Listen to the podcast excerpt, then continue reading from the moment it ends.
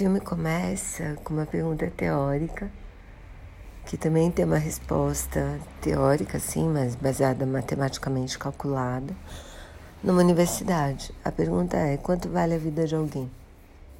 E tem uma resposta a isso.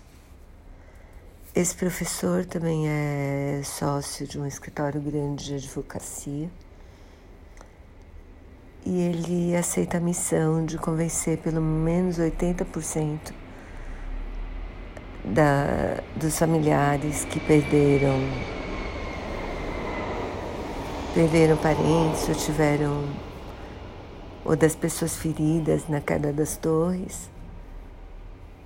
Ele precisa, a missão dele é convencer pelo menos 80% das pessoas a aderir a esse fundo, porque ele acredita que isso vai, que, as, que os processos que essas pessoas podem mover pode levar o país à falência, pode acabar com as empresas dos aviões que bateram nas torres.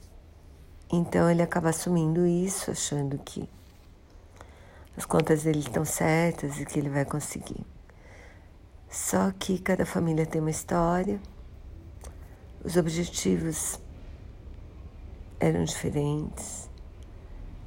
E tem um advogado que monta uma campanha.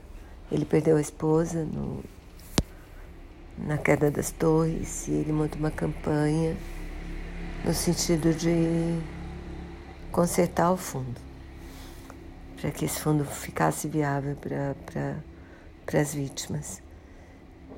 E